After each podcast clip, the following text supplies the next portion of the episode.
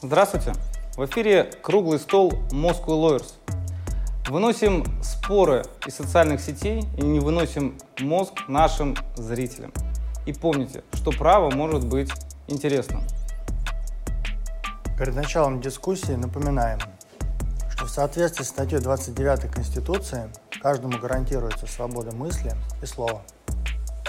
И сегодняшняя тема нашего круглого стола – это ликвидация Высшего арбитражного суда Российской Федерации. Это ошибка или необходимость? Давайте переместимся из зала судебных заседаний в совещательную комнату, и там все обсудим. Да, коллеги? Конечно. Коллеги, ну что же, давайте представим наших сегодняшних участников. А, мы с каждым круглым столом становимся все более академичными, и сегодня за этим круглым столом находятся целых четыре кандидата юридических наук и даже целый доктор юридических наук. А, моего напарника зовут Александр Ермоленко. Он кандидат юридических наук, доцент и даже целый партнер а, компании ФБК «Право». Моего напарника зовут Александр Молотников, доцент, кандидат юридических наук. Также в нашем круглом столе принимают участие Леонид Витальевич Головко, э, доктор юридических наук, профессор, заведующий кафедрой уголовного процесса, правосудия и прокурорского надзора. Здравствуйте. Роман Сергеевич Бевзенко, э, кандидат юридических наук и партнер юридической фирмы Пепеляев Групп. Здравствуйте. И э, Юлий Тай, э, глава адвокатского бюро «Бартолиус». Добрый вечер или день. Здравствуйте. Между сумерками. Да. Ну что, давайте начинать. А, Коллеги, в самом начале давайте заслушаем а, краткую информационную справку, которую подготовили а, наши младшие друзья, практикующие юристы. Несколько фактов о Высшем арбитражном суде. Добрый вечер. А сегодня мы поговорим о ликвидации Высшего арбитражного суда в Российской Федерации. Перейдем к хронологии событий. Впервые президент Российской Федерации Владимир Владимирович Путин заявил об этом на Международном Петербургском экономическом форуме в 2013 году. Владимир Владимирович Путин объяснил суть нововведения необходимостью единообразия подходов к разрешению споров с участием как граждан, так и организаций, а также споров с органами государственной власти и органами местного самоуправления. 7 октября 2013 года президент Российской Федерации внес в Государственную Думу законопроект об объединении высших судов. Проект предусматривал упразднение Высшего арбитражного суда и передачу его полномочий Верховному суду Российской Федерации. После сообщения о грядущем реформировании судов, семь судей Верховного арбитражного суда подали в отставку. Заместитель председателя Верховного арбитражного суда Татьяна Константиновна Андреева заявила 17 октября 2013 года в Госдуме на заседании открытой трибуны, посвященной реформированию судебной системы, что оставки судей связаны с законопроектом об объединении Верховного и Высшего арбитражных судов, в котором говорится не об объединении высших судов, а фактически о ликвидации Высшего арбитражного суда. Таким образом, законом Российской Федерации о поправке к Конституции о Верховном суде Российской Федерации и прокуратуре Российской Федерации летом 2014 года перестал функционировать Высший арбитражный суд в связи с ликвидацией. За ликвидацию Высшего арбитражного суда выступали следующие юристы. Владимир Николаевич Плигин, адвокат, ведущий научный сотрудник сектора теории права и государства Института государства и права РАН – об объединении Верховного и Высшего арбитражных судов позволит обеспечить единообразие правовых решений, принимаемых различными судебными инстанциями. Принятие изменений и последующие корреспондирующие изменения в действующие законы позволят формировать единообразную правовую практику и исключить возможные противоречия, которые возникают при оценке правовых ситуаций различными судебными инстанциями. Гарри Владимирович Минх полномочный представитель президента Российской Федерации в Государственной Думе Федерального собрания Российской Федерации. Предполагается, что это позволит нам выработать единые подходы в правоприменительной практике. В настоящее время арбитражные и суды общей юрисдикции обладают по целевому кругу вопросов пересекающейся компетенцией и приходят достаточно неодинаковым выводам.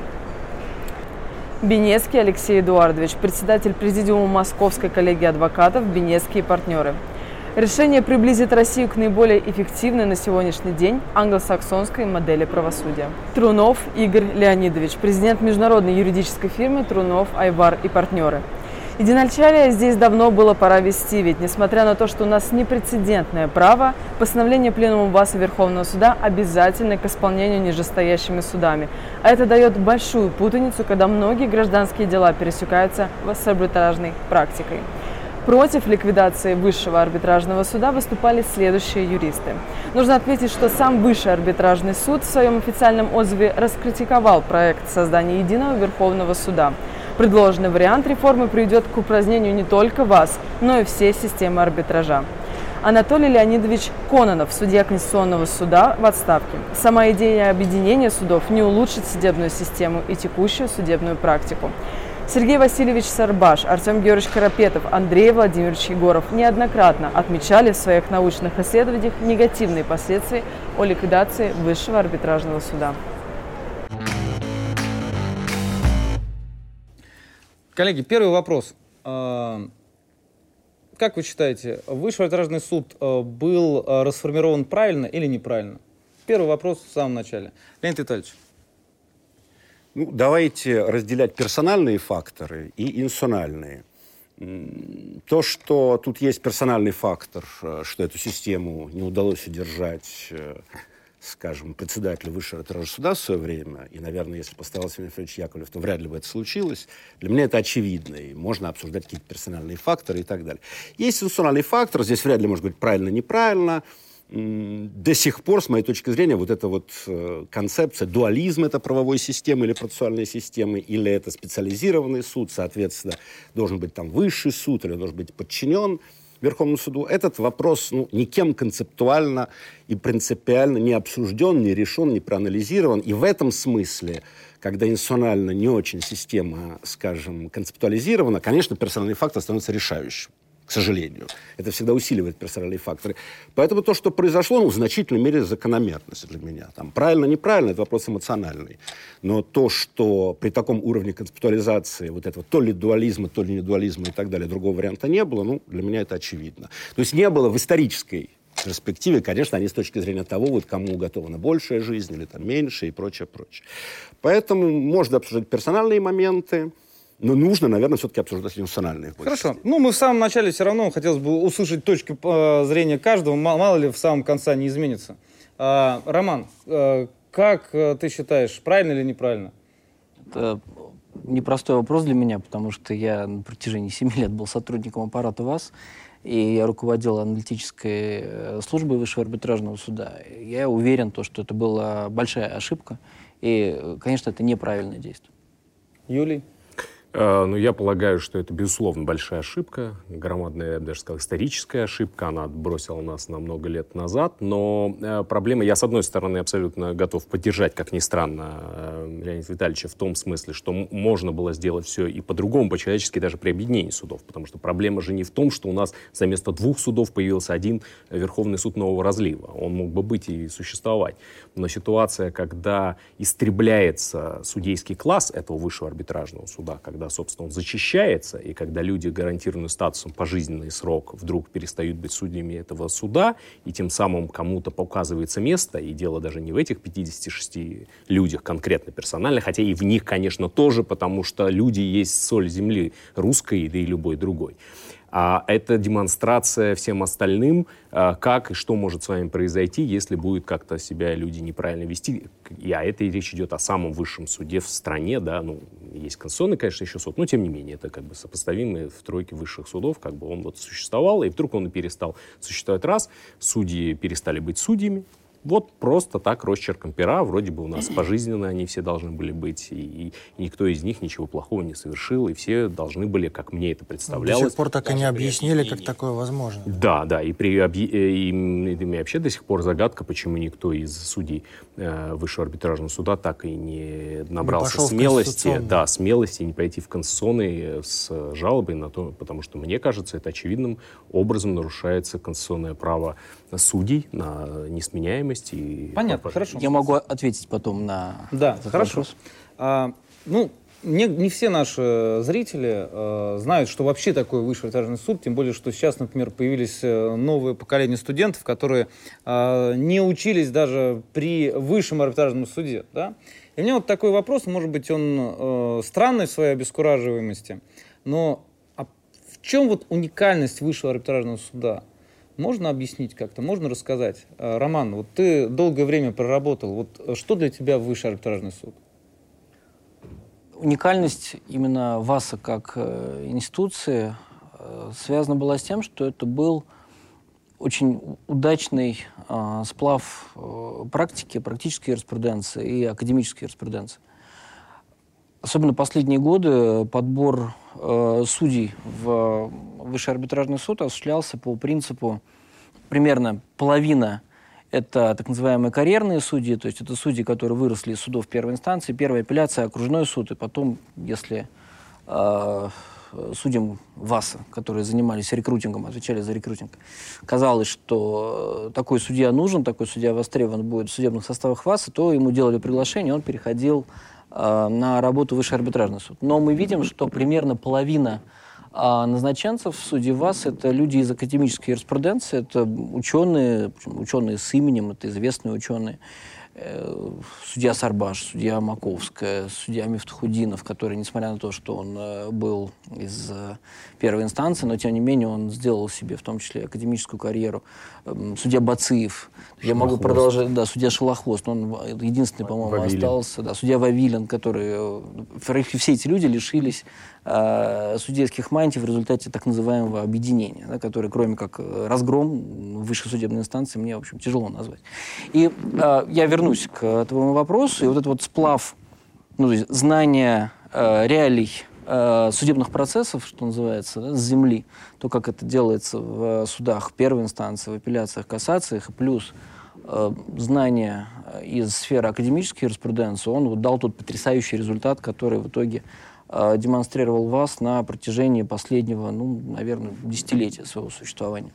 Рома, можно я прям в тему задам вопрос? А как так вышло, что вот, ну, суды, мы знаем, как суды в России формируются, в принципе, да, и как формируются высшие суды тоже, скажем так, все шло всегда определенным образом, и потом вдруг случилась вот эта вот какая-то девиация, такое назовем, что вдруг чудо. А, стали, да, это же очень было похоже на чудо, да, что вдруг это стал суд, вот этот рекрутинг, ты слово, да, такое употребил, а он вдруг как бы стал идти в правильную сторону. И все, что мы сейчас говорим о судах, о независимости судов, оно все упирается, опять же, в порядок формирования. Вот почему здесь вдруг случилась эта мутация? А это фактор личности в истории. Здесь, во-первых, влияние личности Вениамина Федоровича Яковлева, да, который сам из академической юриспруденции, несмотря на то, что он был и министром, и, и председателем э, да, вот, арбитража. Э, арбитража, да. Тем не менее, он все-таки человек из академической среды, и он охотно привлекал людей из академической среды в суде. Ну и потом Антон Александрович Иванов, который тоже, по большому счету, человек из академической юриспруденции. Вот эта вот ценность сплав сочетания а, карьерных судей и академических ученых, он, собственно, вот, дал тот результат, который мы имеем. То есть юриспруденция высшего арбитражного суда – это очень тонкая юриспруденция, основанная именно, ну, по крайней мере, в сфере частного права, я поскольку, поскольку занимался частным правом, я могу это утверждать. То есть это, знание, там, очень серьезные знания догмы, теории, знания практики, понимание того, что происходит в реальных процессах за счет вот, дискуссии, да, такого диал, постоянного диалога внутри а, судейского корпуса, состоящего из этих вот двух частей. То есть судьи-теоретики пытались подняться ввысь, воспарить, а судьи-практики ходергали, говорят, да нет, на самом деле в жизни все не так, что вы тут рассказываете. То есть вот э, феномен вас, он вот в первую очередь в этом. Ну и плюс э, аппарат, да, высшего арбитражного суда, странно, если я буду сам себя хвалить, но, видимо, э, можно, да? Тот подбор... Э, я хотел дополнить, думал, что будет скромность э, Роман Сергеевича не позволит ему рассказать про аппарат. Уже подготовился на, на вздохе, да, я, не, я, я, я, я, конечно, не о себе. Я, допустим, вспомню там, своих коллег из управления частного права, это 12, ну, на мой взгляд, лучших цивилистов России, которые говорят на двух-трех э, иностранных языках, которые блестяще образованы, которые блестяще знают и практику, и теорию, они там, владеют сравнительно правоведением. И это все, вот это все добро, оно но после 2014 года оказалось выброшено на помойку. Да, спасибо, э, в общем, Понятно. великому решению. Да. Леонид Витальевич, я вот хочу спросить, а вот э, с учетом того, что говорит Роман, вот все-таки вы считаете, что надо было какую-то реформу провести? Вот это разве не ценно то, что то, что так случилось? Александр, и... ты играешь на стороне определенной стороны. Ты должен быть э, беспристрастным и объективным. Поэтому я переформулирую твой вопрос. А, в чем были причины а, все-таки а, про сформирование Высшего арбитражного суда. Я просто не помню, как это называлось точно. Называлось объединение. Объединение, да. В чем причина была объединения судов? Нет, как я уже сказал, наверняка там были какие-то персонального порядка угу. причины. Объективные. Ну, да, я бы хотел сказать, наверное, может быть, вот с точки зрения моего, я в этом смысле немножко наблюдатель внешний, я, с одной стороны, очень хорошо помню эту эпоху и персонально помню, вот, вот как, как современник, как формировался ВАЗ. Я просто помню, как Сергей Васильевич Сарбаш э, туда шел работать, потому что вы сидели в одной комнате, как он поступал в школу частного права, как я ему принес это объявление э, в одном из журналов, говорю, вот я там думал об аспирантуре, о другой кафедре. То есть это все было вот, вот как э, Сарбаш, который в школу частного права, а потом, как Ветрянский его пригласил вас, все это было для меня некой личной историей, э, и она для меня тоже дорога, ностальгически дорога. Э, но как вам сказать, ну, первый аспект. Все-таки, э, опять-таки, как внешний наблюдатель, и невзирая на то, что мне очень симпатично было вас, и, и люди, и я еще хочу сказать, вот, вот эта вся обстановка, которая вокруг развивалась, это э, там 90-х годов, начало 2000-х, э, я, я вот лично ее воспринимаю как что-то для меня очень приятное. В этом смысле то, что это утрачено, ну, наверное, вот в личном плане плохо. Но смотрите, первый момент. Вот все-таки э, вот этот высокий уровень это некая клубность ВАСа, или это отражает, ну, скажем, уровень арбитражных судов в целом? Ну, с одной стороны, все-таки э, арбитраж суды – это не научно-исследовательский институт. Вот я как наблюдатель. С другой стороны, ну, те люди, которые заменили в экономической коллегии, которые, может быть, менее, там, нам кажется, ну, владеют меньшим количеством иностранных языков, это ведь тоже люди из арбитражной системы во главе с председателем этой экономической коллегии. Значит, все-таки система не была столь стабильно высока, я задумываюсь, а значит, в ней были какие-то прорывы, может быть, персонально, скажем так, обусловленные, но в целом она не смогла создать некую атмосферу ну, общего уровня соответствующего. Это первый вопрос, который я для себя задаю. Вот при всей той, вот, опять-таки, любви, иногда даже дружбе, э, которая связывает меня, вот, особенно вот это первое поколение выпускников школы частного права, которые туда и шли работать, благодаря в том числе профессору Ветрянскому, который очень много, мы его тоже не упомянули, очень для этого сделал, и тот же Сарбаш его ученик, и писал под его руководством кандидатскую и так далее, это защищал вот магистрскую диссертацию в школе частного права. Все это так. Это первый вопрос. Второй вопрос. Вот система арбитражных судов, это все-таки что такое? Это специализированные суды. Наверное, да, но с другой стороны, э, или это вот то, что, ну, типа французского дуализма, вот административные суды, суды общей юрисдикции, госсовет, э, и, скажем, кассонный суд. Дуализм это ведь не специализация, это разные вещи. Вот на этот вопрос никто не только не ответил, но никто им, строго говоря, не занимался. Может быть, этим тоже надо было заниматься для устойчивости системы, потому что ну, материальное частное право действительно очень важно. Но вот эта вот судоустройственная, процессуальная недоработанность, она, безусловно, была. До сих пор нет ответа на этот вопрос. Вот мы сейчас, когда занимались написанием учебника судоустройственные органы, вот это, это, это специализированные суды? Формально нет в России арбитражные. Значит, это дуализм, значит, это вот встречные суды общей юрисдикции, как вот во Франции публичного права общей юрисдикции, административный суд в области частного права и уголовного. Мы знаем эту систему прекрасно. Тоже на этот вопрос никто, вот за все те 25 лет вот этого развития, в том числе доктринального, на этот вопрос никто даже не попытался ответить, в том числе в недрах самого вас, а он ведь фундаментальный. Э, то есть тоже немножко провисло теоретически. Э, в-третьих, ну, собственно, здесь такой момент, что вот исторически, э, исторически, когда мы создаем вот где-то очень высоко красивый институт, и институт даже вот непонятно в каком академическом или индустриальном значении, все равно вот эта жизнь, она будет выпирать. И не только на уровне, скажем так, ну, дискуссии, но вот она, она где-то может быть, даже сильнее. Поэтому либо мы устраиваем эту логичную систему, и, и эта логика берет верх в конечном итоге. Либо не выстраиваем, и тогда, конечно, она обрушится, потому что такого рода клубность, ну, это, как, знаете, там, вспоминать, там, наверное, в области литературы и искусства 20-е годы. Там, Маяковский, Есенин, потом все это куда-то уходит, такие вещи никогда не развиваются линейно.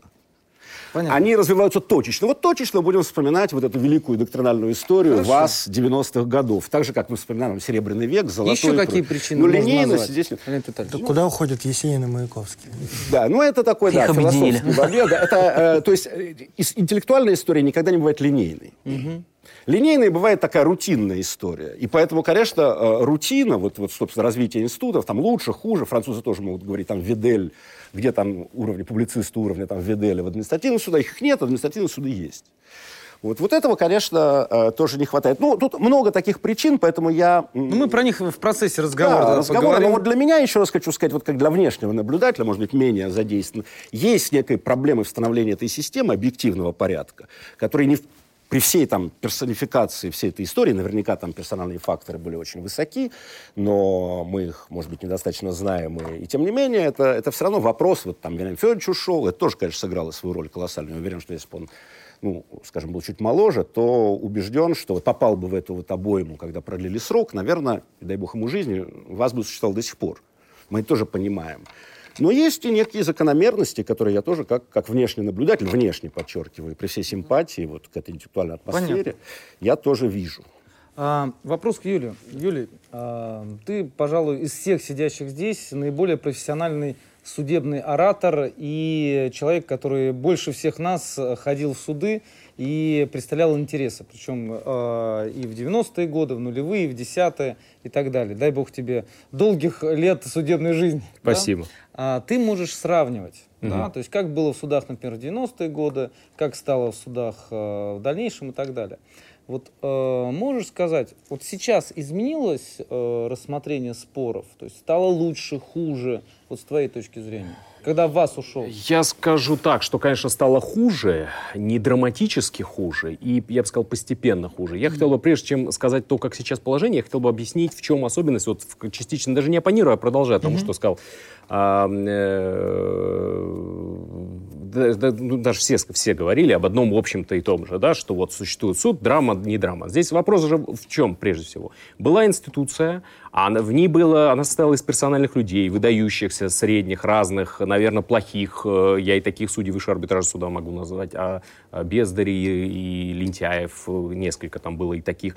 Все бывало. Но основной вопрос, что, при, э, что было сделано в высшем арбитражном суде, это беспрецедентный уровень транспарентности в принятии всех решений, в осмыслении какой-то проблемы, вынос на общественное достояние той проблематики правовой, которая ставится. Никогда не делалось вид, что нету двух точек зрения. Было и две, и три точки зрения, четыре точки зрения. И она публично своим сообщалась, что да, вот вопрос сложный, давайте вместе думать. Э, приглашалось неограниченный круг лиц. Их всех спрашивали, а что думаете вы? А это вот в Причем не только с правовой точки зрения, но более широкой, экономической. Вот мы можем принять решение такое и другое, вот а, а с точки зрения общей макроэкономики экономики или э, развития этой отрасли и так далее, что будет оптимальным и так далее. То есть это такой правильный для высшей судебной инстанции правильный подход. Но это было, вот возражая э, по клубности, это все-таки не было совершенно клубно. Наоборот, они подтягивали за собой все остальные суды.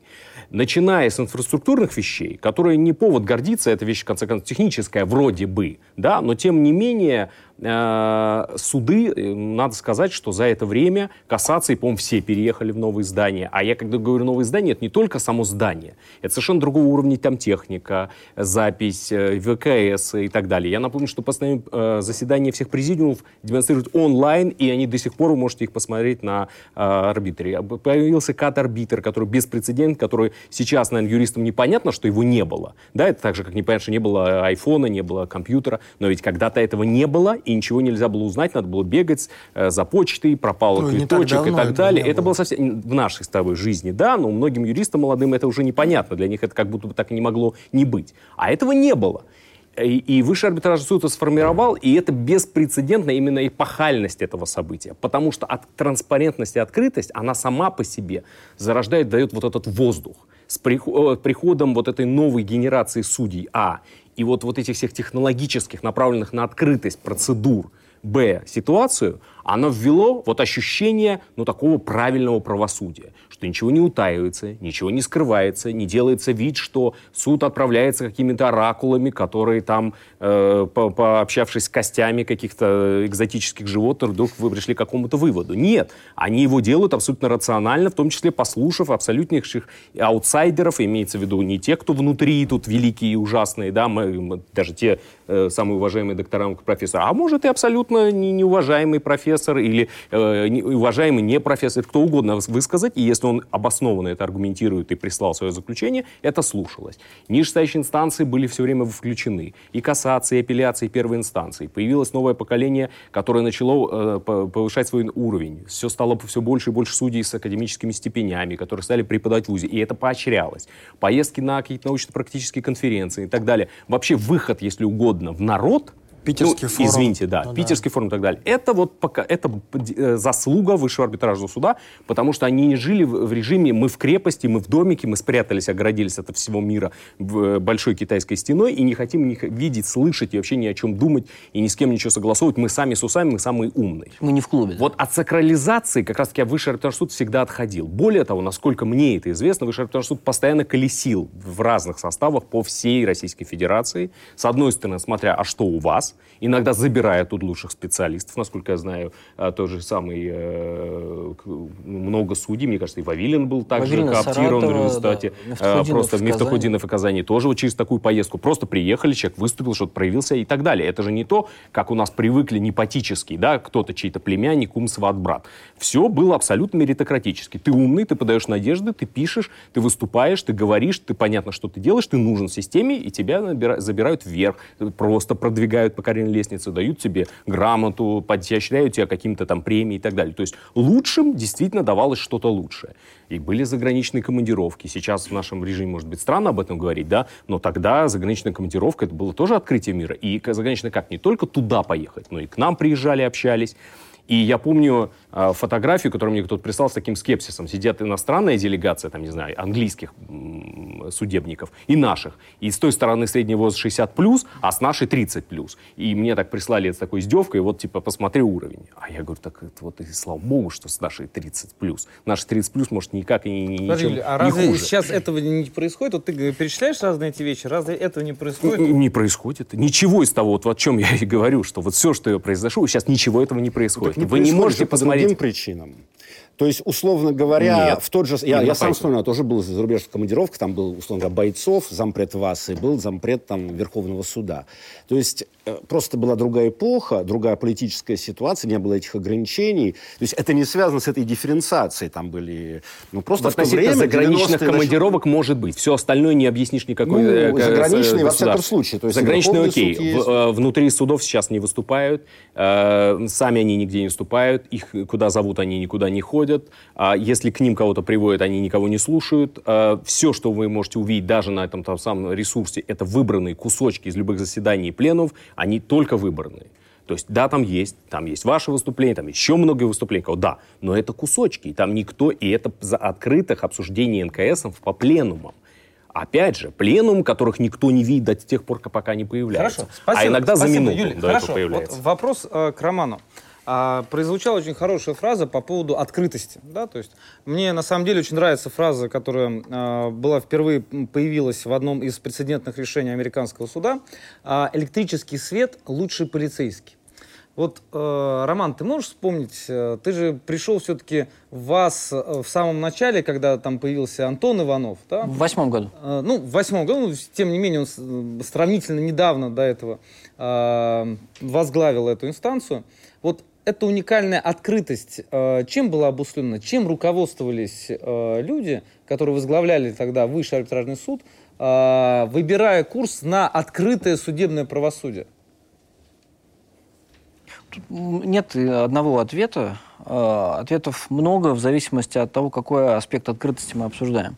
Если говорить о э, судебной базе, о КАД-арбитр.ру, например. Это Вениамин да? Федорович или от Антона Александровича? Да это, их нельзя делить. Это на самом деле все примерно об одном и том же. Э, только единственное, надо понимать, что в период, когда Вениамин Федорович был председателем ВАС, э, там, технологически мы были не настолько вооружены, как ну, мы им тоже. стали. Ну, с финансов, наверное, это не самая главная проблема. Ну, потому что, опять же, э, вот феномен ВАС показал, как за очень небольшие скромные деньги можно сделать кат-арбитру, а за сумму, которая была, по-моему... Кратно больше? 60 раз больше, чем стоимость кат-арбитру, сделали то, что называется газ правосудия. Ну, то есть то, что без боли просто ну, пользоваться невозможно.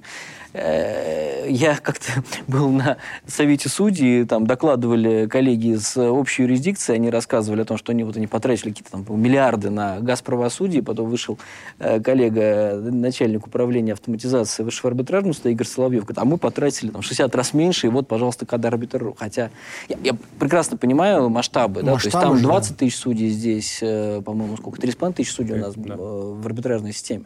Но тем не менее, да, то есть решения аппаратные, программные, они ну, не, не зависит от того, сколько копий стоит на компьютерах судей, это просто ну, решение. То есть ты делаешь это с душой и с умом, либо ты делаешь э, то, что называется газ правосудия в итоге. А по поводу открытости, например, при разъяснениях, э, при подготовке разъяснений. У меня была вся такая идея, то что, да, понятно, что постановление пленумов это очень такой странный, да, в глобальном мировом контексте, очень странный инструмент. Э, да, понятно, нам это осталось в наследство от советского права, да, я понимаю, скорее всего, почему это нужно было в советский период, потому что когда появились первые советские судьи, они не были юристами, а Верховный суд СССР вроде как из юристов состоял, и вот они нижестоящим судам, которые, э, судьям, да, которые были революционными матросами, крестьянами, рассказывали, как применять законы в пленумах. Э, пленумы мы рассматривали как институт судейского правотворчества, который имеет значение для всего общества в целом. понятно, что если мы готовим разъяснение, например, которое посвящено не знаю, там, проблеме там, аренды будущей вещи, да, то есть мы хотим э, отправить на помойку вот эту постыдную, просто постыдную практику, когда мы делаем там, предварительный договор аренды, потом короткий договор аренды, потом долгосрочный договор аренды. Это стыд. Ну, просто стыдно. А мы готовим разъяснение. Да, да, и в это время делаем ремонт, да, на основании предварительного договора.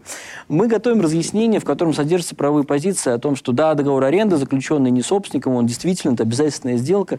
Дальше мы хотим об этом рассказать всему обществу, всему сообществу, для того, чтобы юристы готовились. Юристы, которые занимаются, ну, не знаю, сопровождением сделок с недвижимостью, юристы девелоперов, юристы арендаторов, готовились к этому. Мы публикуем а, проект этого разъяснения на сайте, мы ждем отзывов. Кстати, к нам приходило всегда очень много реакции от, э, как это, читающей публики, я могу сказать, что мы там какие-то конкретно, мы даже, могу даже пункт назвать, которые мы брали от комментариев там, практикующих юристов, такое тоже было. для меня, когда мы занимались аналитикой, подготовкой разъяснений, для меня общение с сообществом это был просто способ сделать лучший документ. Сейчас мы узнаем о тексте постановления пленума, когда они его приняли. Э, про Верховный суд. Ну, либо, если у кого-то есть инсайт, там, в телеграм-канале, какой-то PDF-файл слитый, боже, это же, это, это, это такой под кошмар. Это такой... Причем, а, опять, давайте договоримся. Раз мы считаем, что пленум — это абстрактное разъяснение, это не решение конкретного дела, это что-то а-ля закона — ну, подождите, э, вообще процедура в Госдуме, там, где принимаются законы, она вообще публичная.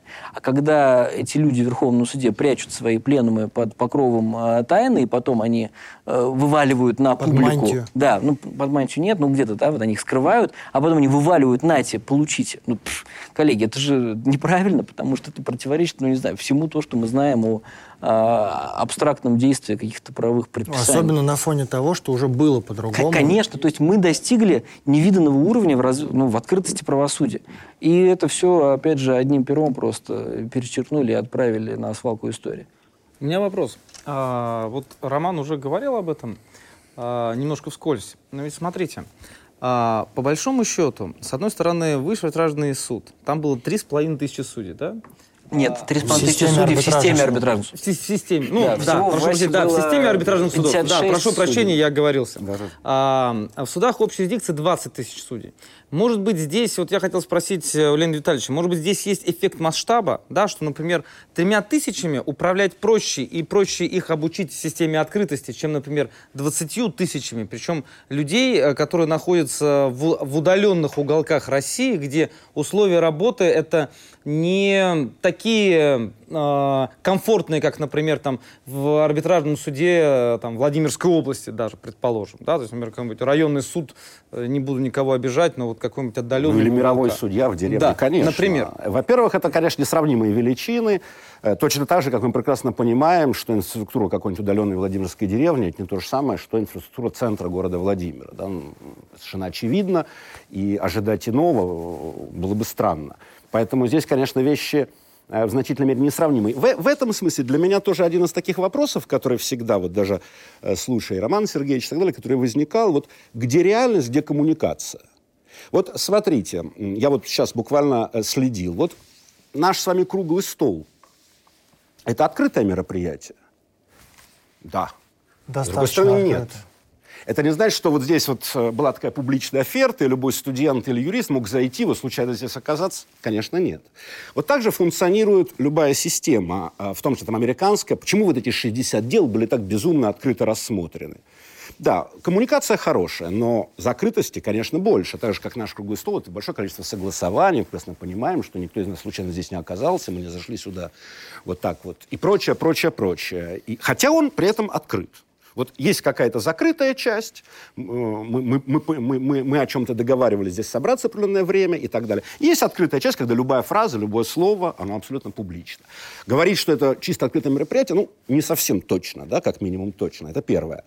И вот в этой части э, хороший суд – это, с одной стороны, коммуникация всегда, там, американский Верховный суд, может быть, ВАС в свое время, э, и с другой стороны, в общем, из этого ничего не вытекает в значительной мере, часто, потому что за коммуникацией может чего-то не быть. Вот в этом смысле, конечно, мировой судья или районный суд Владимирской области имеет много меньше шансов на удачную коммуникацию, чем э, ВАС тот же самый. Верховный суд действительно в эти, ну, я не знаю, называть ли это играми или чем-то еще, играет меньше играет меньше. И вот, э, например, если брать тот же НКС, я его, я его участник, там действительно немного мизансцен. То есть, когда собирается НКС, например, мы собираемся, ну, во-первых, мы собираемся узкими группами. НКС никогда не проводит широко. То есть, говоря, Суханов не ходит на обсуждение пленума по уголовному процессу. Я не хожу на обсуждение пленума по гражданскому праву, и это совершенно понятно. Делать нам там нечего. Там не, не, не собирается НКС за круглым столом. Собирается в зале президиумов очень небольшая группа специалистов по данному вопросу. Э, после чего э, действительно ну, обсуждаются какие-то моменты, связанные с постановлением, там, варианты и прочее, прочее. Транслируется ли это в интернет? Нет, не транслируется. Но при этом я, э, будучи в Страсбурге, там встречаюсь с коллегами из аппарата Совета Европы, которые говорят, да-да-да, мы вас видели, помню, мы на НКС это обсуждалось. Значит, представители Страсбурга как минимум могут туда заглянуть без всяких проблем. Опять-таки, почему они там появляются – Вопрос другой. Открыта система или закрыта? Да, вы случайно не зашли, или, значит, вот есть некие договоренности Совета Европы о том, что они будут интегрированы. То есть это довольно сложная вещь, и да, можно организовать иначе. А, можно собрать всех, там, включая Евгения Алексеевича, меня провести одно торжественное заседание пленума, договориться о количестве выступающих, все это будет.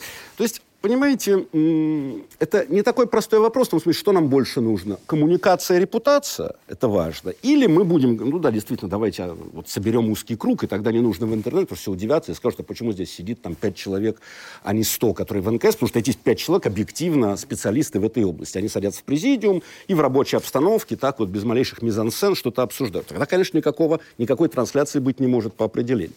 Поэтому вот, э, понимаете, это очень сложный вопрос. И в этом смысле, э, ну, как бы в сухом остатке для меня две важные вещи. Все-таки коммуникация и реальность – это вещи разные.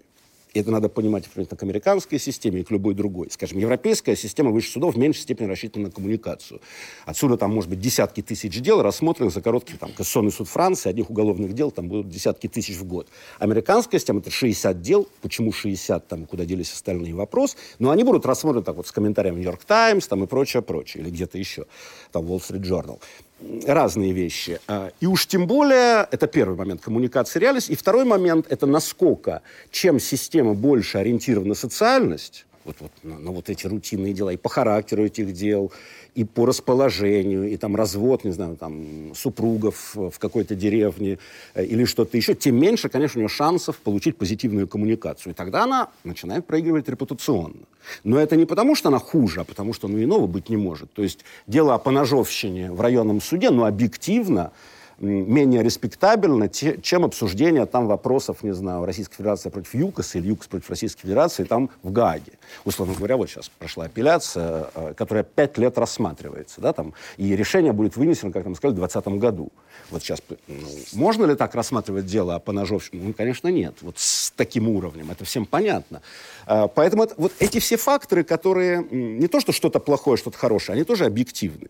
И это объективная реальность. Когда я имею дело там, с уголовными судами, с судами общей Понятно. юрисдикции, я это, я это как фактор закладываю. Тут нет конкуренции. Само как обсуждать, там, что лучше, театр или там высший арбитражный суд. Ну, наверное, условно говоря, как, по каким критериям? Я по вообще степени, кино больше да, люблю, по степени удовольствия, от, э, которое мы получаем, там, условно говоря, выходя из зала, ну, можно в театре я получаю, или там в кино, в, получаю больше удовольствия, но ну, ну, сравнение. То же самое, вот немножко все-таки должны быть какие-то равные условия, чтобы что-то... Хорошо, спасибо. А, коллеги, вопрос следующий. А, очень часто, когда противники Высшего арбитражного суда а, выступают или выступали в свое время, вот звучали обвинения в том, что Высший арбитражный суд вдруг начинает себя ставить на место законодателя и начинает творить право. Вот, Юлий, к тебе вопрос. А, ты был вот в, в центре всех этих событий, причем, а, если, например, а, у Романа мог взгляд замыливаться, потому что он был внутри как раз, да, то ты вроде бы был в центре, но в то же время был немножко со Снаружи, стороны, да? да. Вот э, расскажи, пожалуйста, твоя точка зрения, ты согласен с этим или нет? А, и да, и нет, как ни странно. Э, в чем э, смысл этого да и нет? В том, что, с одной стороны, я абсолютно уверен, что вот некое правотворчество высших судебных инстанций — это неизбежная вещь, это абсолютно нормально, этому посвящено множество работ на русском и на иностранных любых языках.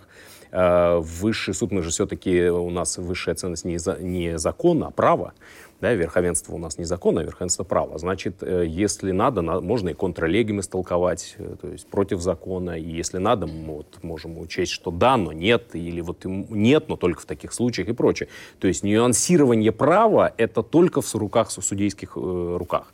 И естественно, что такое толкование может делать только высшая инстанция, потому что если разрешить это сделать любому вообще рядовому судье, ну, как бы мы так очень далеко зайдем, это было бы слишком опасно. Поэтому, э, как некоторая сдержанная, понимая то, что называется конституционный суд конституционной, конституционной сдержанности, да, ну, только в не, не в его смысле, который он нам придает, а в другом смысле слова, если придерживаться некой сдержанности и не перебарщивать, то, в принципе, это абсолютно не только нормально, но и правильно. С другой стороны, а, то, что э, Высший арбитражный суд иногда заходил за какие-то границы, э, наверное, такое было. Но даже когда он это делал, он это делал, может, излишне ретиво из-за желания улучшить ситуацию. Да? Вот та же самая, с одной стороны, совершенно на тот момент революционная вещь о пересмотре по вновь открывшимся обстоятельствам вот, для того, чтобы разгрузить президиум Высшего арбитражного суда, вот эта вот концепция 17-го постановления Пленума, которая потом была поддержана Конституционным судом э, историческим этим решением 21 января, э, э, это номер 1П там, и так далее. Да? То есть э, это смело, да, это требовалось, да, был ли принят оптимальный механизм? Почти оптимальный. Конституционный суд его доточил. Помогло это сотням и тысячам э, граждан? Да. У, усилило ли это влияние права, законности, справедливости в стране? Да. От этого злодеи были наказаны, а хорошие люди э, защищи, защитили свои права? Да. Вот так вот и получается, что... Но перегибы все, возможны. Тут я не могу сказать, что я, например, был согласен со всеми выводами, которые э, делались. Я причем говорю не в смысле выводами правового плана. Тут это уже вообще э, дегустибус est non disputandum, что, что, э, что говорит, э, что называется, да? Но вопрос в другом, в том, что иногда мне кажется, что выходило за пределы, но это происходило, как мне кажется, в том числе как реакция на то, что законодатель иногда, ну извините меня за такую фразу, да, тупил, да? Вот когда уже и косой, и немой, и хромой уже понял, что надо что-то изменить в законе, а Госдума продолжала принимать 500 других законов, а в правильный закон поправку не вносила. И тогда Высший арбитражный суд так изящно всегда искал повод. Он никогда не торпедировал законы в чистом виде. Он всегда придумывал какой-нибудь такой изящный оборот, который требовался, и придумал, как, а, чтобы этот закон продолжал вроде бы формально действовать, а фактически изменялся как по-другому. Но с другой стороны, возьмем ту же самую Францию. Астренд откуда взялся? Астренд 130 лет существовал без всякого законодательного регулирования. Вообще без всякого. Он существует де юре по закону, не де юре, он все время существует, имеется в виду по закону, ну сколько там, 5 лет, там, 7 лет. Все остальное время он существовал в виде в практике э, Курда Кассион. И слава богу, и работал, и работает, и будет работать. И у нас многие самые позитивные вещи, которые потом перетекли в ГК, перетекли в другие акты, в закон об ОАО, ООО там, и так далее, и так далее, они брались именно оттуда и это, трактование налогового кодекса. И я не говорю о всегда обязательно о либеральных каких-то вещах, или там, за, э, которые защищали только частных лиц. Нет, и в интересах государства, и в интересах каких-то э, других э, важных э, субъектов и прочее. Тут я не мажу ни черным, ни белым. Есть, были ли огрехи в деятельности высшего арбитражного суда? Да. Принимались ли странные, для меня необоснованные, непонятные, ничем не, необъяснимые решения? Да. Были еще какие-то вещи? Наверное. Были недостатки, но тут действуют правила. Если вы хотите, чтобы ваши дела совпадали с вашими поступками, молчите и ничего не делайте. Тот, кто делает, и тем более так активно, так много, преодолевая косность. Ну, меняет, да. И когда ты меняешь, когда ты реформируешь, это всегда все делается через хруст, через э, стоны и через нежелание всех ленивых людей, и о коих большинство, подавляющее большинство. Поэтому мне кажется, что э, вот эти огромные позитивные изменения были связаны именно с огромной решимостью на изменения то, что тот, кто э, реформирует таким огромных масштабах и так беря на себя ответственность и смелость, он может перебарщивать.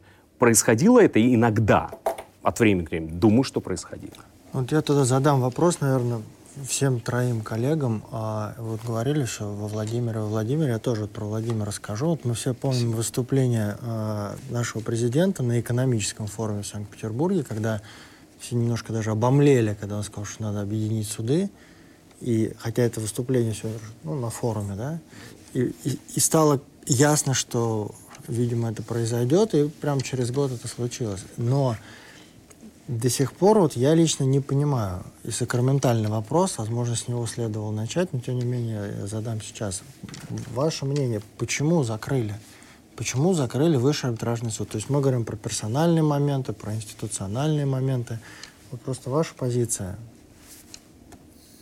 Ну, как вам сказать, с одной стороны, я понимаю, что здесь могут быть разные версии, в том числе конспирологические. Ну, я поэтому спрашиваю именно ваше мнение. Если вы верите, например, мой в конспирологическую, подска... то... Нет, мой опыт подсказывает следующее. Это конспирологическая версия. Вот ни одна в постсоветское время, ни одна крупная инфраструктурная реформа создание Следственного комитета, там, отделение от прокуратуры, ну вот то, что называют инфраструктурные реформы, там, не знаю, упразднение ФМС, э, создание Росгвардии, ну и прочее, Налоговая прочее. Полиция. Налоговая полиция, госнаркоконтроль, упразднение государства. Ни одна крупная, ну, скажем так, все крупные инфраструктурные реформы, они все всегда имели какую-то определенную, ну, скажем, попытку легитимации через какие-то, ну, там, рекомендации международных организаций и так далее.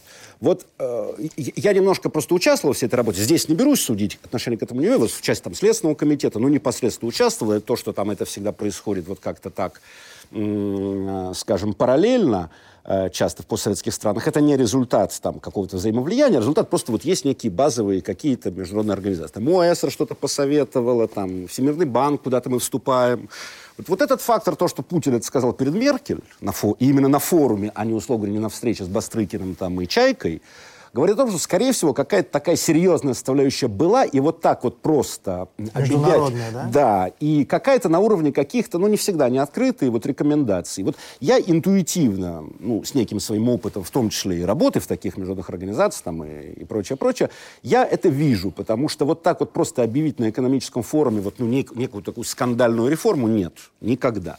Другое дело, как это часто бывает, потом эта реформа начинает жить своей жизнью. Ну, у Меркель совсем... пять высших судов, а у нас получается... Э, ну, пять. В то же время мы знаем... Ну, сейчас вот, скажем так, в более широком смысле, в более широком смысле идет некая такая фундаментальная борьба между вот этими двумя концепциями высших судов, там, континентальной и англосаксонской.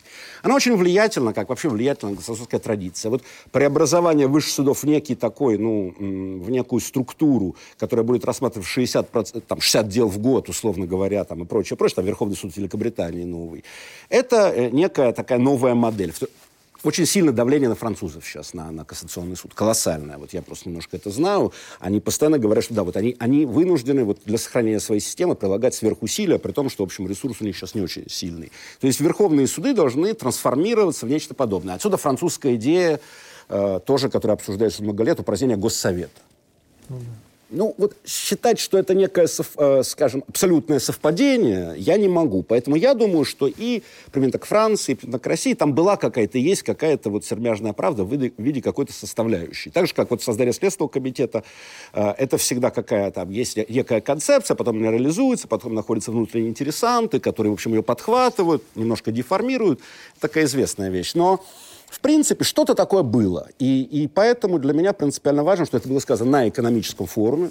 Мы знаем, что такое репутационно там, ну, да. для, для президента, что такое экономический форум. Это было сказано в тот момент, когда вот рядом сидела Ангела Меркель и прочее, прочее. Поэтому мизансцена была тоже такая, что вот мы, мы на это идем. Это мое личное убеждение, которое я доказать, конечно, не могу, доказательств у меня нет, но интуитивно, мне кажется, так.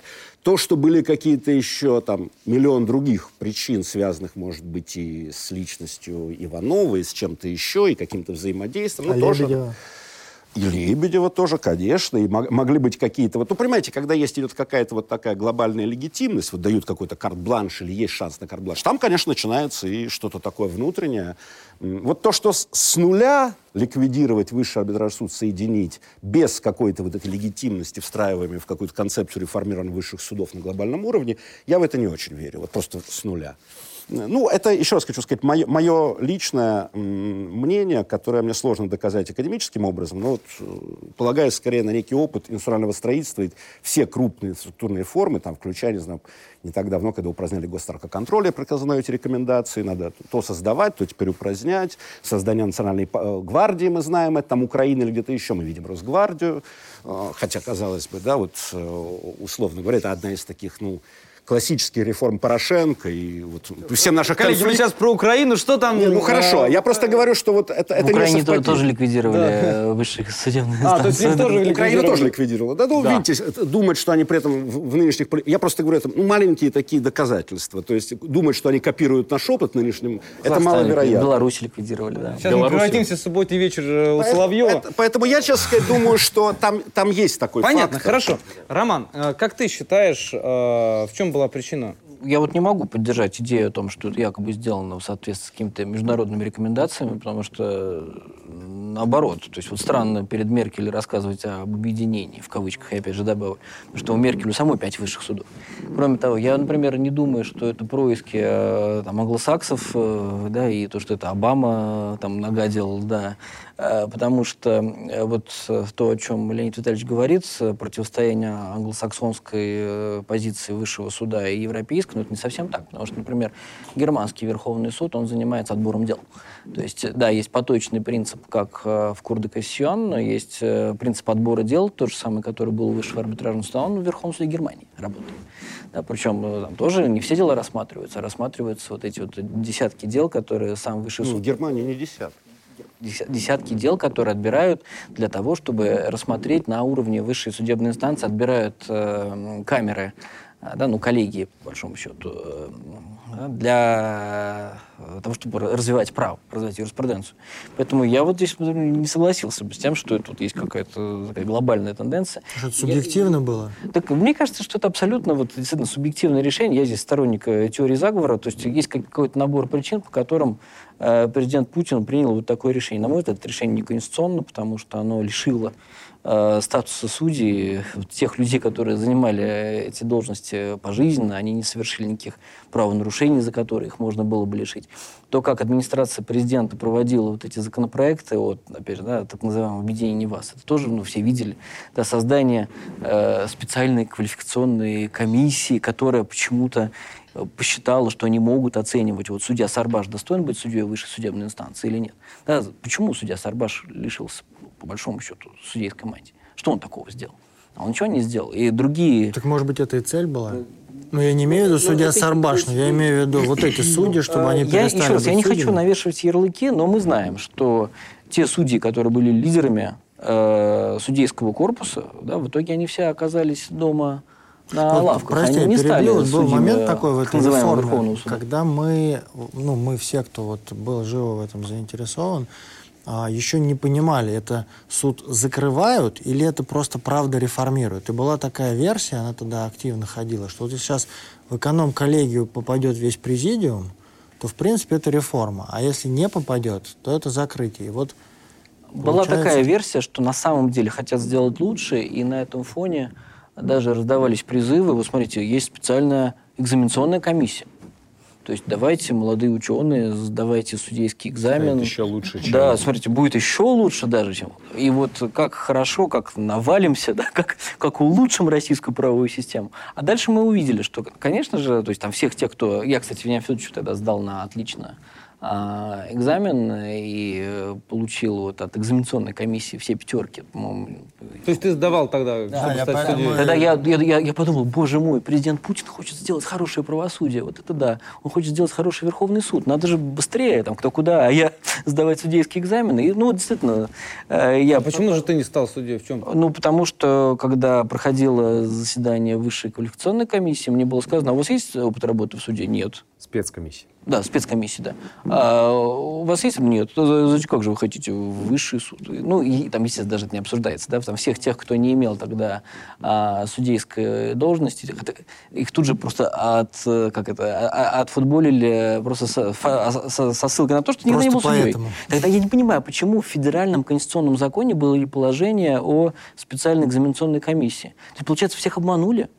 Да? То есть, получается, федеральный законодатель всех обманул э, при Может, он сам обманулся. Федеральный законодатель нет, все-таки нет такого, не, не было такого требования, что быть или не быть судьей. Его не было и нет сейчас, не было при назначении Верховный суд э, как бы нового, нового, э, нового Верховного суда, не было и нет. Да? Есть требования, просто квалификационные требования, им должны соответствовать или нет. И я напомню, что одних не брали, потому что слишком много преподаешь, другого, потому что не, вообще почему-то вы совсем не предаете. Одного, что слишком много пишете, другого слишком ну, совсем не пишете. Один, что много лекций читаешь, что немного. Это уже в режиме знаменитого анекдота, почему в шляпе, почему без шляпы. Если товарищ сержант злой, то, в принципе, уже все равно, в шляпе ты или без шляпы, он, он найдет ему, почему Юлия, а ты тогда, не прав. как считаешь, в чем причина, почему вот это произошло? Я, я придерживаюсь ближе к концепции э, романа, ну, точнее, я, точнее, почти на 100% с ней согласен. Единственное, могу сделать небольшое гипотетическое предположение, что была и действительно идея объединения суда э, под э, улучшение и изначальная задумка, кем-то задуманная, что, э, и, быть, быть может, даже и согла согласованная, в смысле поддерживаемая Антоном Александровичем Ивановым, что давайте создадим суд цельный, вот чтобы там был один председатель, и вот было все, и все суды там, и вот пусть флаги все к нам, да, э, и прекрасно. Но потом по ходу исполнения так получилось, что так не получается, что кто-то должен победитель, быть, быть победителем, что вот просто создать два суда высших не получается. Кто-то должен быть хозяином горы. И это, если был новый хозяин горы, то, может быть, и вообще бы все по-другому произошло. А если... Ведь получается, что даже вот то, что сейчас Роман Сергеевич сказал, ведь получается, что до момента определения персонального состава нельзя было говорить о результатах позитивных или отрицательных этой реформы.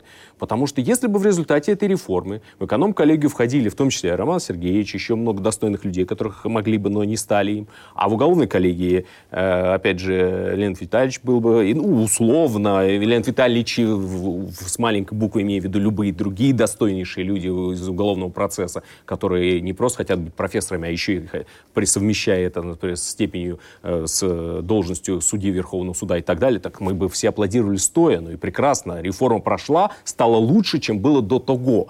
Но э, дьявол кроется в деталях, а любые институциональные вещи пляшут от персонального состава. Если персональный состав, а для судейской это 100% результата, если, судьи, если в судьи мы верим, значит хорошие суды. Если судьи некачественные, то нам не нужны такие суды. Вот, собственно, все в людях, все в персоналиях. А дальше реформа, она может быть, ее можно аплодировать стоя, и можно ее улюлюкать, но от этого глобально все, ничего версия не меняется. понятна, Леонид Витальевич. Ну, собственно, а, мне кажется, мы так вот, хотя с разных, с разных, может быть, каких-то углов или с разных линий подходим, на самом деле, к одному и тому же. Вот, понимаете, ну, обсуждать проект реформы, э, вот все так было тонко рассчитано, без учета реализации, очень сложно. Да? Вот проект реформы сам себя не шокирует. Можно и так, и иначе ничего страшного нет. Поэтому вполне возможно, что кто-то и говорил, посмотрите, как замечательно там реформа там, сям и, прочее, прочее. Вот ну, нужно обновление судейского корпуса, так кто-то сказал. Потом мы сталкиваемся с тем, что реализация, реализация никуда не годится. Мы понимаем, что это обновление должно быть построено на каких-то там и персональных моментах и так далее. Вот мне кажется, этот разрыв просто доказывает, э, что ну, это, это, это очень часто случается эксцесс исполнителя, если хотите. Да, собственно, почти все крупные реформы наши, э, в них тоже можно видеть, ну, я могу ошибаться, но Почему-то мне кажется, что там реформа Гражданского кодекса российская, это не то, что задумывалась комиссией по кодификации готов поспорить. Ну, не знаю. Ну, это, это отдельная тема, да, здесь что, очень много что нужно. вот что-то затеивают, угу. потом не удается удержать, какие-то начинаются взаимные влияния. Вот там реформа какая-нибудь часто бывает, там, не знаю, ВАК, это совсем не то, что на выходе угу. мы получаем в лице там каких-то... Э... Слишком много интересов. Э, здесь, коллеги, я вот... Поэтому знаете, лучше иногда Ильич... не трогать. В этом смысле, угу. не факт, вот там идея какая-нибудь, иллюстрация, обновление, чего-то еще на выходе, мы получаем хуже. Вот это один из принципов реформирования последних лет. Это связано с тем, что по этой причине в нормальных правопорядках ну, реформируют редко, потому что эффект, что будет хуже, он часто встречается. Слишком много интереса. Вот либо надо иметь сумасшедшую волю, там, как у Наполеона, да, и, соответственно, какой-то исторический, тогда получается ГК Наполеона, либо получается какая-то ерунда. Не судебная реформа 64 года, а какая-то... Вот это фактор. Вот кассационные суды, апелляционные тоже вроде какая-то идея благая, потом это в результате какие-то фавелы там выстраиваются непонятные по логике. Это, к сожалению, часто бывает. Потом я почему-то убежден, что ну, на, на, надо оценку того, что задумывалось, было объявлено и подавалось там в каких-то кругах, и то, что было реализовано, на эти вещи немножко разделить. А вот здесь один момент такой, а, когда обсуждали вот это объединение судов, говорили, что вот сейчас у нас унифицируется судебная практика. И сейчас э, не будет противоречий между решениями судов общей юрисдикции, судов, э, например, арбитражной системы, что уголовные э, производства улучшатся. Юлия, вот ты, как я еще раз тебе апеллирую, забываем, что Ермоленко тоже ходит в суды, и Роман Сергеевич сейчас тоже ходит в суды. Вот ты все-таки у нас самый такой маститый посетитель судов. Как ты считаешь, э, унифицировалось или не, не унифицировалось? Э, да, спасибо за незаслуженную высокую награду. Что это были за А, решения? значит, что это были за противоречия? Я с самого начала, еще до момента появления, говорил, что а, а, э, вот эта тема единообразия через соединение судов, она абсолютно иллюзорная и смешна. Добиться единообразия можно было и при двух судах. Вот это абсолютно точно. Это, э, как известно, разруха, она в, головах, а не в сортирах. Это смешно. Значит, э, вторая вещь. Были такие проблемы? Были.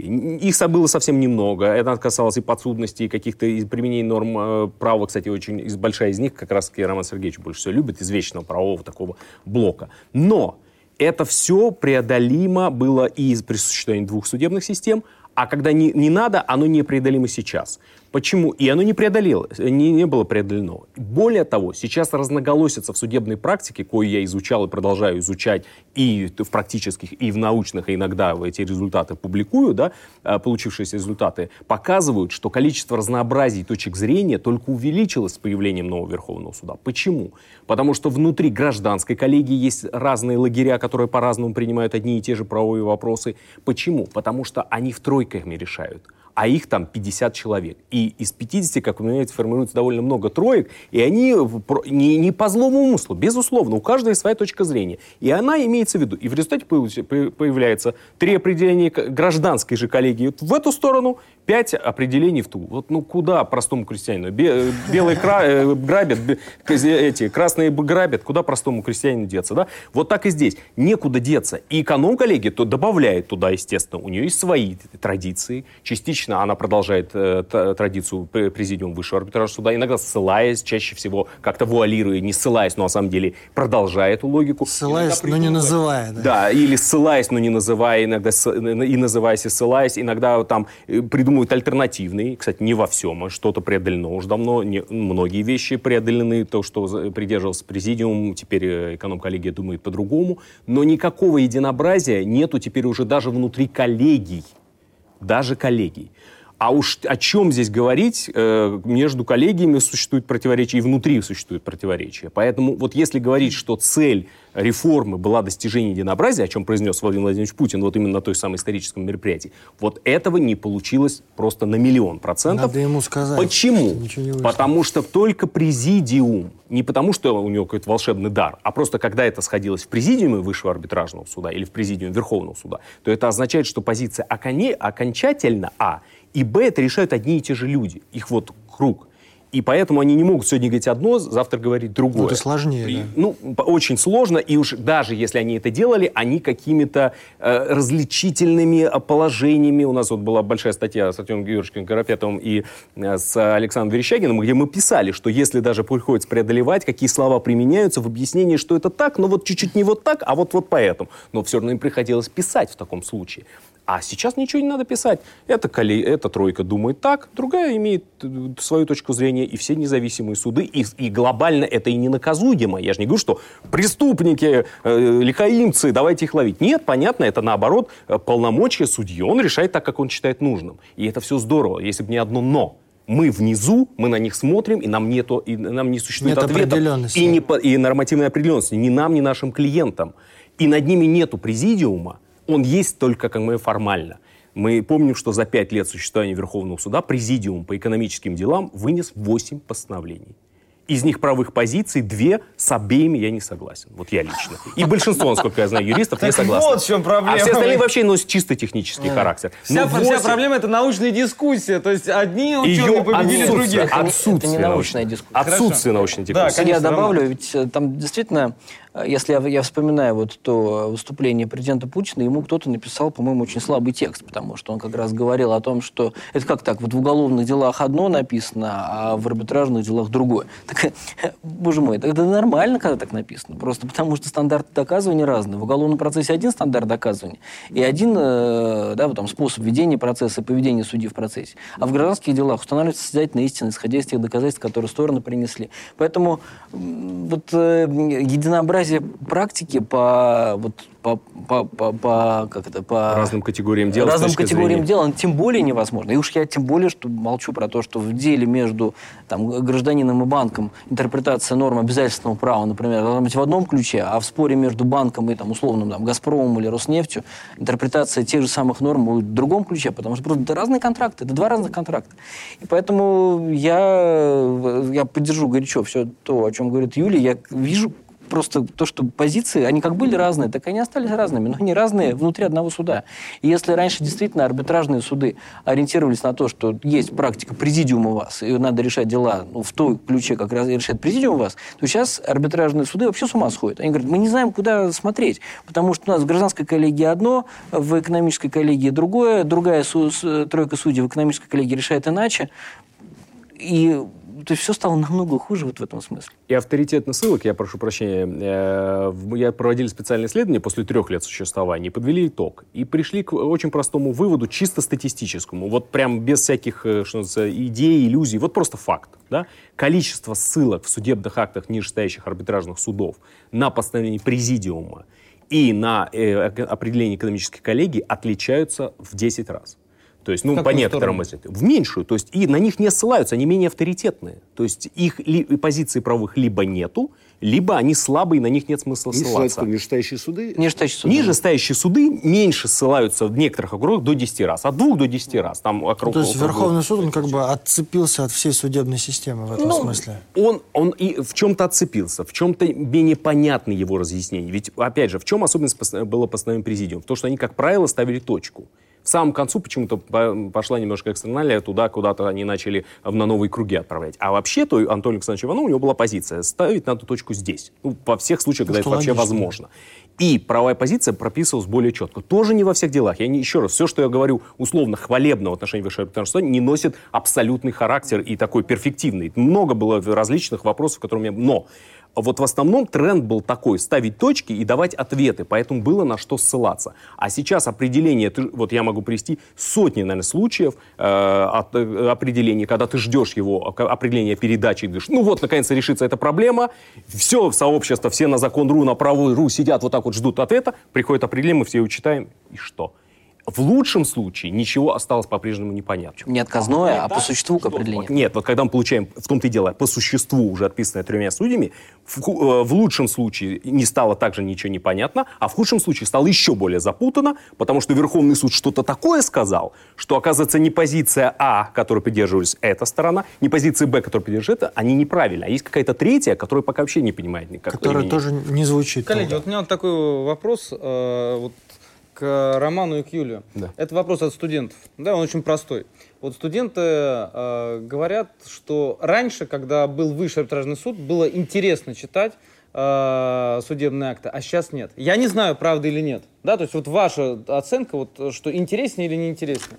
Я не согласен с этим. Я считаю, что интересно было и тогда читать, и сейчас э, читать. Э, тогда бы писали длиннее, подробнее, э, как бы какие-то правовые позиции более так четко прописывались. Сейчас в эконом-коллегии некоторые акты пишутся очень куца, непонятно, вот как по наполеоновски, да, пишите кратко, mm-hmm. непонятно. Такие-то описываются очень подробно, очень внятно, очень продуманно. Прежде всего, это первые коллегии касается, вот, которые рассматривают, ну, наверное, и третий, там, если Завьялова, там, Павлова, да, состав, да, первый, третий состав.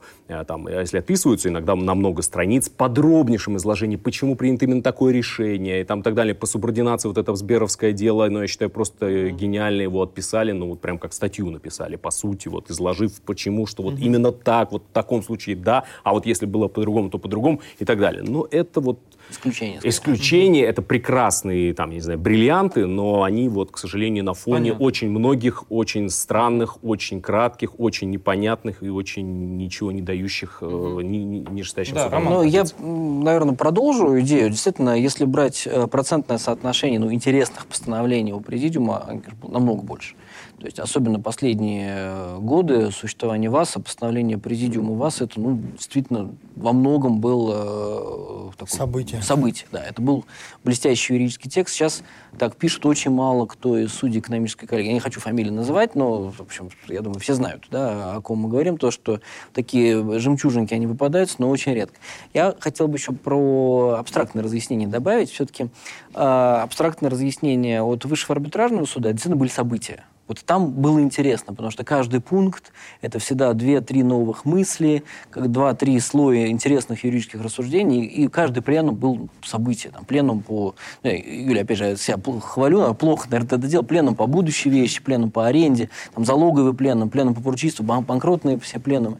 А сейчас, ну, опять же, я говорю про гражданское право, я не знаю, как в уголовном праве. Вот в гражданском праве так. Я читаю постановление Пленума Верховного Суда, оно там какое-нибудь огромное по там, 110 пунктов. Из них 80 пунктов – это простой пересказ закона. В соответствии со статьей... Судьям, э, э, судам следует иметь в виду, что в соответствии со статьей 309 ГК обязательства должны исполняться надлежащим образом. Следующий.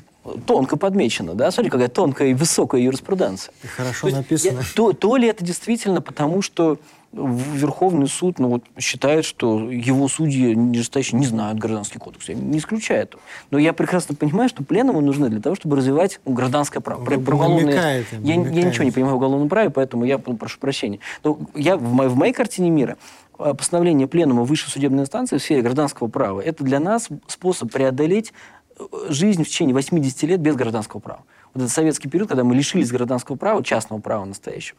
мы, ну, в ВАСе, мы исходили из того, что нам надо просто быстро создать некий костяк, догму, да, догматически в сфере там, вечных прав, в сфере банкротства, в сфере обязательного права, в сфере обеспечения и так далее. И мы это быстро создавали за счет э, такого активного пленума творчества, я это, конечно, сравниваю с лечением антибиотиками, да, то есть когда тебя ударную дозу вкололи, там, за 10 лет мы приняли там, некое количество постановлений, которые сформировали современную догму российского гражданского права. Сейчас этого нет вообще. Хотя, слушайте, сложных вопросов в сфере, частного права колоссальное количество. Да, там один вопрос, я не знаю, э, залог из ареста, да, который возникает, он заслуживает отдельного разъяснения или там, синолагом в реституции. Да, если бы был бы жив высший арбитражный суд, я был бы по-прежнему, там, не знаю, там, начальником управления частного права в ВАСе, то я, я уверяю, мы бы имели бы отдельный пленум по синолагам в реституции, отдельный пленум по арестному залогу и так далее. То есть я могу сейчас сесть и легко назвать 20, а, там, 25 проблем в сфере частного права, которые надо решать.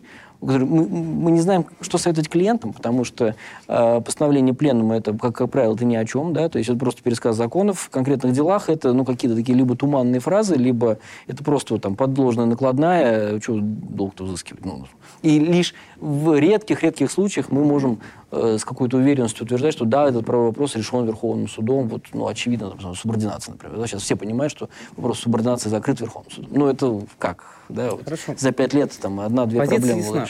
Коллеги, а, ну, мы уже подходим к завершению нашего круглого стола. И а, вопрос к Леониду Витальевичу.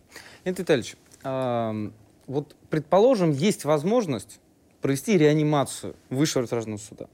Вот а, готовы ли были бы вы а, поддержать такую идею? А, и если да, то что нужно было бы изменить вот э, в этом возрожденном высшем этажном суде, чтобы не повторить, а, например, те ошибки, на которые ссылались при его реформе первоначально? Или вы не готовы поддержать эту идею? Да, наверное, нет, э, потому что, как вам сказать, ну тоже вот эти метания, я, я просто поясню вам мою мысль. Вот смотрите, у вас есть инфраструктура. Угу. Высший арбитражный суд, если мне не изменяет память, он ничем, кроме надзора, не занимался. Первая инстанция, часто ли субъекты между собой спорили? Было никогда практически, или там единичные случаи. Значит, вся его инфраструктура была направлена на, а, по идее, на две вещи. Вот вся вот эта интеллектуально-творческая. На постоянно президиум в порядке надзора и на постоянно пленума. Теперь посмотрите, Верховный суд. У вас значительно больше коллегий. Он выступает иногда даже первой инстанции. Да? Вот мы наконец-то избавились с 2013 года, потому что уголовные дела перестал рассматривать по первой инстанции. Раньше рассматривал. Только уходит апелляция. Представляете, что такое апелляционное решение? Там, на а, Краевой суд в Владивостоке а, принял решение по сложному уголовному делу, там, какие-нибудь, не знаю, какие-нибудь приморские партизаны, апелляция с всеми свидетелями там, касаться, бесспорно. Ну, надзор. Вот есть ли в этой ситуации какая-то инфраструктура, которая, соответственно, позволяла работать в таких же, ну, в кавычках, тепличных условиях, это не критика, это реальность, в которых работал вас? Ну, нету. Естественно, если мы сейчас освободим все ресурсы и бросим, например, на какую-то отдельно взятую коллегию или на президиум, ну, наверное, качество по пленум будет выше. Когда у вас вот это все распылено, я просто знал персонально, кто пишет вот эти первые проекты. Ведь все зависит от первых проектов. Испытывание уверенности, приписывая закон. Ну, потому что у вас нет возможности. Ну, условно говоря, если у вас э, там Московский университет определенно есть ресурсы, если вы их распылите, ну, он будет значительно слабее, но, это, если вы сконцентрируетесь, будет сильнее, то здесь нет никаких чудес. Вася это, конечно, был интеллектуальный суд более сконцентрирован, и он принимал крайне мало количества судебных решений, в крайне малом количестве инстанций э, по, только по одному виду судопроизводства. Вы их группируете. Ну, то есть теоретически мы можем сейчас выделить некий какой-то суд, будь то арбитражные суды, или будь то и создать какой-нибудь там верховный, ну, не знаю, какой-нибудь суд, э, направить туда лучших специалистов и поднять э, до какого-то его состояния. Это возможно. С Васом так получилось, прямо скажем, исторически. Да? Ему в какой-то степени повезло, госарбитраж преобразовался и прочее, прочее.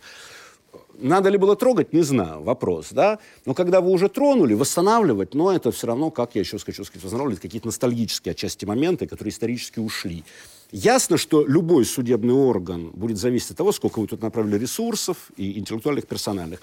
И в этом смысле Верховному суду, конечно, тяжелее просто посчитать количество решений, количество инстанций, количество людей, которые задействованы, но объективно, да, включая сложнейшие уголовные дела, апелляцию. Понятно, президиум, когда у вас там пожизненное лишение свободы грозит, он, наверное, относится к внесению этих вопросов ну, ну, ну, более тщательно. Но здесь ничего не поделаешь, ну, просто ставки другие совершенно. Хорошо. Поэтому уголовных дел он, конечно, будет объективно больше, но, но это реальность. Спасибо. Роман, а, предположим, что ну, ты находишься там, не знаю, в 2010 году, и ты вдруг узнал, что вот так вот все произойдет с высшим арбитражным судом. Вот что бы изменилось в твоей жизни, что бы, может быть, ты попытался предпринять или что-то изменить э, с собой, со своими коллегами, чтобы попытаться, ну, Твоя стратегия, вот так вот. Не буду тебе подсказывать ответ, да, то есть твоя стратегия, что бы ты стал делать? Я бы ничего не менял. Я бы делал то, что мы делали, потому что я свято верю в то, что мы улучшали право гражданское право. И то, что мы как раз там, с 10 по 14 год... Не только гражданское, а очень многие отрасли. Процесс, ну, я просто отвечал за гражданское право, Вася, поэтому я про себя говорю. Более того, когда в 2013 году стало понятно, что, скорее всего, вот эта вот воля президента Путина будет реализована и вас и не будет, э, мы успели до ликвидации принять несколько таких принципиальных, фундаментальных для частного права разъяснений, там, пленум о свободе договора знаменитый, благодаря которому в итоге мы не скатились все-таки. Э, в Средневековье была такая шутка, что Верховный суд отменит пленум о свободе договора, примет пленум о свободе приговора, но вот, слава богу, э, хватило мудрости, и Верховный суд, это постановление знаменитое, оно до сих пор действует, и причем Э, там, коллегия экономическая иногда на него ссылается и демонстрируя арбитражным судам, что это по-прежнему актуальное право позиция. Поэтому я бы ничего не менял. Я, э, э, Саша, если ты позволишь, я вот про, хотел бы ответить на тот вопрос, который ты до этого задавал по поводу, все-таки лучше один суд или два. Я долго про это думал, и, э, наверное, если у тебя прогрессивный лидер в одном суде, и прогрессивный не только лидер, но и замы, руководство коллегий, и вот есть яркие судьи, которые прогрессивно мыслят, они на виду, наверное, в одном суде лучше всю судебную систему да, тащить к свету. И э, я вот, кстати, тоже не совсем соглашусь. Например, ведь для районного судьи где-нибудь, который дела по ножовщине разбирает, для него ведь важно, что там происходит у начальства. Одно дело, когда это Верховный суд Российской Федерации, где, простите, ну вот, когда вы идете в заседание Верховного суда, не знаю, вряд ли вы или ходите, не знаю, нужно зайти э, в тамбур 2 на 2, да, и ждать, когда за тобой спустится там, секретарь и, позов... да, кон... и, и отконвоирует тебя э, в зал заседаний. При мне, я просто своими глазами видел беременную девушку, которая просилась просто в туалет пройти за турникеты. И сказали нет. Какая разница, там да, ходят и по уголовным делам? Но я нет, нет, нет, нет, я прошу прощения. Во-первых, это экономические споры, раз. Какая разница, там подождите, ну, ну, подождите, там, там, подождите, ну, можно я закончу? Там ведь есть, а, э, машины, которые просвечивают сумки, раз, там есть рамки. У нас в высшем арбитраже было то же самое. Люди проходили э, по пропускам, проходили наверх, пропуск получал проверяли. любой, кто хочет, да, их проверяли внизу, то, что у них но нет потом оружия. не конвоировали Но потом не конвоировали, не вели на пятый этаж, где были заседания. Я к чему э, все это клоню? К тому, что одно время, когда судья районного суда понимает, что у него его судебную систему венчает вот такой суд, да, где ты, все адвокаты стоят в тамбуре 2 на 2. А другое дело, когда это суд, который заботится об открытости, о транспарентности, который заранее выкладывает э, проекты разъяснения, объявляя всему сообществу о том, что будет. Да, я э, закончу свою мысль в итоге. Э, то есть, с одной стороны, хорошо, когда есть единый суд, когда есть прогрессивное руководство и прогрессивные судьи, которые тащат за собой всех вверх. Но с другой стороны, я вот опять же, я вспоминаю э, там, свое прошлое, но вот нам, нам нравилось конкурировать с Верховным судом за признание а, юридического сообщества. То есть мне искренне нравилось, когда мы делали лучше, да, э, то, что входит в обязанности суда, там, те же самые разъяснения, когда э, там, и профессуры, и практикующие юристы говорили, то, что вы делаете в сфере гражданского права, намного лучше, чем то, что делает Верховный суд. Нас это подстегивало, и мы хотели быть лучше. Да, то есть это пример того, что конкуренция судов, такая здоровая конкуренция, не, да, это не вопрос э, там, какой-то там, тщеславия, самолюбия, а просто наличие вот, да, там, нескольких высших судебных инстанций, оно все равно тебя ну, как бы стремится к тому, что ты был лучше не только, может быть, даже интеллектуально, но хотя бы с точки зрения вот, технологической. Тоже нам нравилось то, что мы лучше с точки зрения технологий, например. Ну, может быть, такой печальный финал, это как раз и есть результат этой конкуренции. А это теория заговора В том как смысле, раз, да. что а, ну, кто-то конкурирует Слишком такими хорошо. инструментами, а какими кто может, а кто-то конкурирует другими, ну, и вот как бы... Но это и есть теория заговора. Да, как бы финальный свисток Вы, зафиксировал. да, вы, так хоти, вы хотели, вы получили. Но для меня, э, я прошу прощения, да, да, но для меня финал конкуренции, он, в общем, очевиден. То есть, и, э, А понятно, вот что... Я вот, если можно, Юля, спрошу. Вот э, первое, ты считаешь ли ты, что это финал? И второе, понятно, что в одну реку дважды мы не войдем, но что нужно сделать сейчас, чтобы все-таки это был такой... а, по-разному мы оцениваем, но тем не менее достаточно хороший опыт для нашей судебной и правовой системы. И вот что бы ты думал сделать сейчас, чтобы, ну, как минимум, этот опыт там попытаться привнести или просто, может быть, встать вот на эти рельсы, о которых Роман говорит, всей судебной системе? Да я как раз таки не вижу в этом никакого финала. Мне вообще не хотелось бы, чтобы наше как бы, обсуждение было какого-то минорный, носило характер. Я не, совершенно не оплакиваю высший арбитражный суд, при том, что мне жаль, что его ликвидировали. И жаль и как и зак- законнику, и как человеку. А я-то про другое. Я же хотел, уже два раза за сегодня повторил эту фразу. Если набрать Верховный суд лучших людей, э, которые имеют право там находиться и отправлять правосудие лучшим образом, я не хочу сказать, что те, кто сейчас там, это плохие, и давайте их всех прогоним. Я противник иллюстрации, вот всяких таких вещей. Нет. Но если потихонечку... Многие же вакансии до сих пор остались. И во всех коллегиях. Не, не, не то, что... А в некоторых коллегиях там чуть ли половина э, только штатного состава. Давайте набирать лучших. Давайте проводить дальнейшую селекцию. Люди уходят естественным образом. Да, и так далее. И будем улучшать, улучшать, улучшать состав, и будет идеальный Верховный суд. Еще раз повторю. Моя позиция в том, что нет проблемы самого по себе существования одного суда, а не двух. Никаких восстановлений Высшего арбитражного суда делать бессмысленно. Надо сделать этот суд таким, как Высший арбитражный суд, а точнее сказать, намного лучше, чем Высший арбитражный суд. И в этом будет плюс. И более того, я уже давно и много где это говорил, повторюсь, я считаю, что у рас- расформирования Высшего арбитражного суда есть огромный плюс. Он один, но он очень огромный. На, на рынок труда вышли э, десятки вот таких людей, как Роман Сергеевич, как э, Зайцев, как э, Рустам Мифтахудинов, как, ну, собственно, весь вот все, кто работал с ним, а как Анна Смола, извините, как Анна Смола, как, как еще, то есть э, море людей, кого-то взяли в Верховный суд, это минимум, а все остальные разошлись, ну, просто э, повсеместно. И это получается, что мы э, как бы сделали более а, плодотворную почву, которая до этого была камнями и просто не, не мертвой. Она ничего не могла родить, а теперь в этих местах все расцвело буйным цветом. Просто потому что эти сумасшедшие, в хорошем смысле слова, э, люди, а, которые просто живут правым, которые горят правым, которые хотят улучшать, которые хотят развивать, они теперь там, и они эту ниву возделывают. Поэтому это как на это посмотреть. С исторической точки зрения, когда мы посмотрим на это, может быть, плюс 100 лет, историк право будет писать и скажет, что вот на том выступлении Льва Валерьевич был прав, потому что... И дальше напишет 10 томов о том, как поименно, кто и как, вот то, что сейчас делает Павел Владимирович Кашенинников, как поименно эти люди, кем они стали, что бы они сделали. А э, прозябая они в высшем арбитражном суде, ну, они бы такого не сделали. Прекрасно. Я, понятно, при всей условной иронии того, что я говорю, но на самом деле очень много великих, классных, энергичных, плодотворных людей сейчас занимаются в очень многих организациях, государственных, негосударственных, коммерческих, юридических бюро, в, в юридических фирмах, в адвокатских бюро, где только их нету. Хорошо. Министерство юстиции, упомянем Кстати, да, про Минюст мы забыли. Спасибо. Да. И ну, завершающая, завершающая реплика. Все, время нас смотреть не будут. Слишком длинно, понимаешь, да. Александр? Мы лучше нарезать. Да. Лучше нарезать. нарезать да, да. А нельзя дважды действительно войти в одну и ту же реку, разбитую чашку не склеишь, но, на мой взгляд, все-таки было бы лучше, если было бы три высших судебных инстанции, а не две, как сейчас есть. Потому что, еще раз, я свято верю в то, что конкуренция – это самый лучший двигатель для прогресса. Ну, смотря в какой сфере как бы конкуренция армии, это не очень Согласен. хорошо в одном государстве, называется Махновщина там и так далее. Но мы видим сейчас конкуренцию армии на самом деле. Мы ну, видим частные военные компании ну, и Коллеги, давайте об этом мы поговорим. Обо всем об этом мы поговорим в следующий раз. Спасибо. Да, спасибо.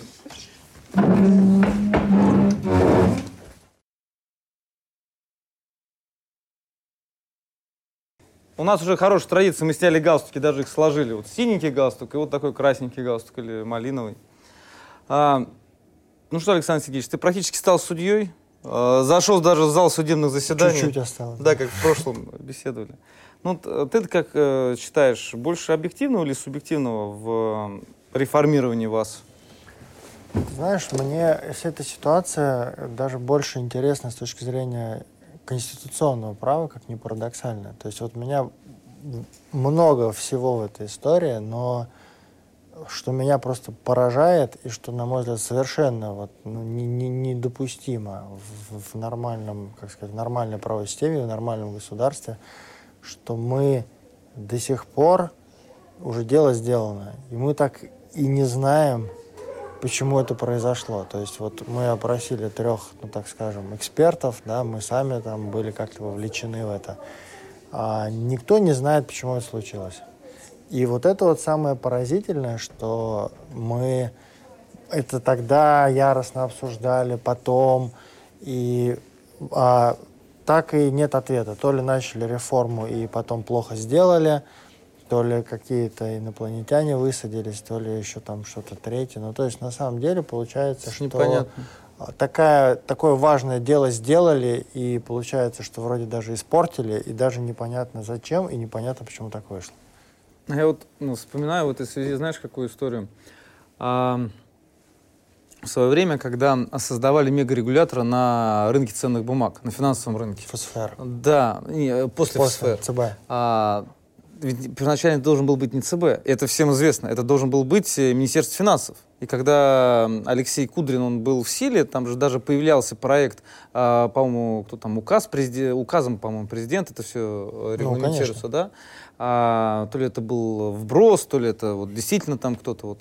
А, ну, серьезно? Да, да, да, да. То есть это а, предполагалось а, с предложить все эти функции, которые были у ФСФР на тот момент, Федеральной службы по финансовым рынкам, предлагалось передать э, Министерству финансов. Но потом вдруг раз и Алексей э, Кудрин ушел из правительства, и раз. эта идея подвисла. И вдруг появился новый интересант, как Леонид Витальевич Головко говорит. Да, появился интересант, это Банк России. Да? И вот э, я не удивлюсь, если на самом деле тоже здесь появились какие-то интересанты. Да? То есть были какие-то объективные причины, а потом появились интересанты. Ну, мы это, конечно, не узнаем, в завершении я вот даже э, для себя выделил, вот так очень приобрела, заиграла новыми красками. Для меня такая а, пословица, поговорка «победители не судят». Слушай, ну я вот услышал важную вещь. А, то, что сказал Роман, это то, что был рекрутинг. И вот то, что в конце говорил Юлий, что вот на рынок вышло mm-hmm. много квалифицированных людей, на самом деле, а, ну, там была значительная доля иронии в том, что он говорил. Но вот я услышал для себя то, что все эти люди, все, кто делали этот вас, они все все еще здесь. То есть не поздно еще поправить или улучшить в том смысле, что вот эти отобранные люди, и они как бы могут отобрать тоже кого-то, да, то есть у нас по-прежнему вот каждый день сохраняются шансы на нормальную судебную систему, и не нужно этот шанс упускать. Ну и не упустим, конечно же. А, мы сейчас должны с тобой произнести волшебное заклинание в конце круглого стола. Давай. И ты начинаешь. Это круглый стол Moscow Lawyers выносим споры из социальных сетей и не выносим мозг своим зрителям сложными юридическими терминами. И помните, право может и должно быть интересным. Сейчас сложнее, потому что нужно цитировать норму закона. Ты мне помоги, если а, я что-то не так скажу.